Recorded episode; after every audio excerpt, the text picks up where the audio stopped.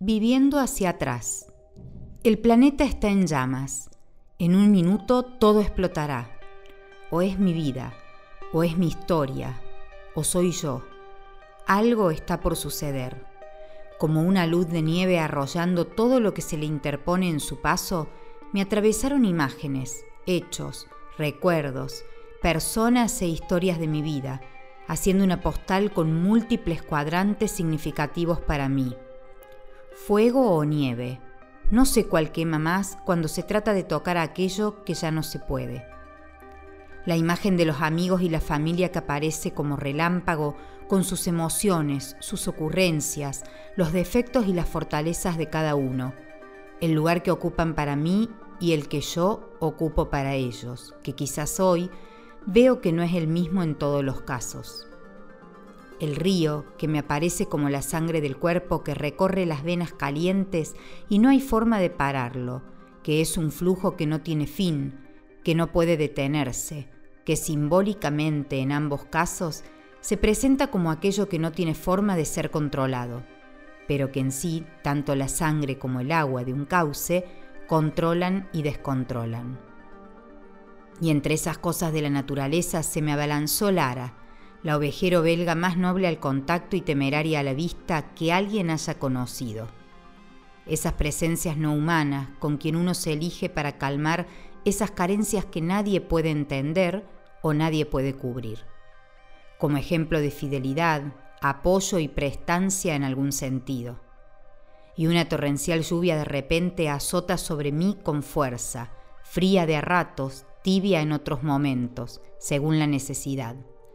Me recorre desde la cabeza y chorrea por cada cabello gotas que caen aplastadas en el piso. Me libera de aquello que no deseo cerca. Me bendice con su pureza y su sensación de alivio. Y me regala la música que produce al caer, sobre todo lo que impacta. Cierro mis ojos y esa música me lleva a mi estudio de radio, donde trabajé con tanta felicidad, conectada con miles de almas que solitarias dejaban un mensaje en un aparato receptor la radio que se convierte en persona para el que vive con la sola compañía de la soledad, en mensaje para quien quiere recuperar un amor.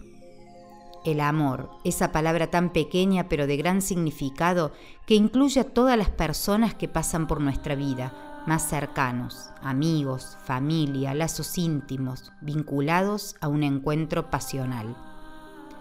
Esas tan solo cuatro letras que encierran dentro todos los sentimientos que conocí en mi vida.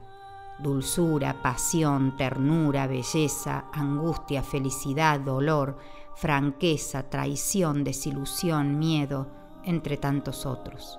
Pero sin duda la palabra más profunda y significativa para mí. Y volviendo a eso de las palabras significativas, ahí está, esta a la que siempre trato de encerrar entre rejas, pero que sabe escapar muy sigilosamente y burlarme. El miedo, que aparece cuando no lo necesito y que no se va cuando quiero que desaparezca. El miedo que se apodera de mi sangre, de mis sentimientos y me vuelve tiesa por dentro y por fuera. El miedo que no me deja elegir, decidir, ser y trascender. Miedo a las pérdidas de los que más queremos, miedo a que los que quisimos y se fueron no nos estén esperando en algún lugar en que creemos que están. Miedo a quienes los lastiman, miedos infundados, miedos heredados e impuestos, como el miedo a los aviones, que creí que si subía una vez ya no lo sentiría. Pero sigue ahí, agazapado en algún lugar esperando dar el zarpazo cuando pueda. Verlos aún desde abajo cruzar sobre mí a miles de kilómetros en el cielo azul y sentir que se me congela la sangre aún sabiendo que estuve allí una vez para vencerlo. En eso se parece a la sangre y el río que controlan todo, pero si uno lo pudiera domar, dejaría de existir. Pero ahí sigue, siempre de ronda para ver dónde puede cobrar vida. La vida, eso que siento que se va escurriendo mientras pasan estas postales, y veo a mis hijos recién nacidos, de pequeños y ya grandes, crecen, se achican y vuelven a ser grandes. Sonríen como siempre y bailamos también como siempre.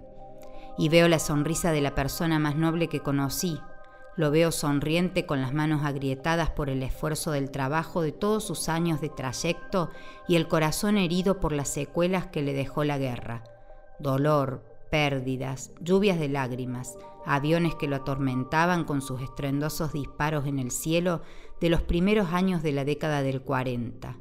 Mi abuelo, ejemplo de tesón y fortaleza. La edición se va terminando. Siento un frío y un calor en el alma Siento un fuente de calor en mi corazón, siento el abrazo de mi papá, siento que me toma la mano y que unas lágrimas tibias recorren mis mejillas.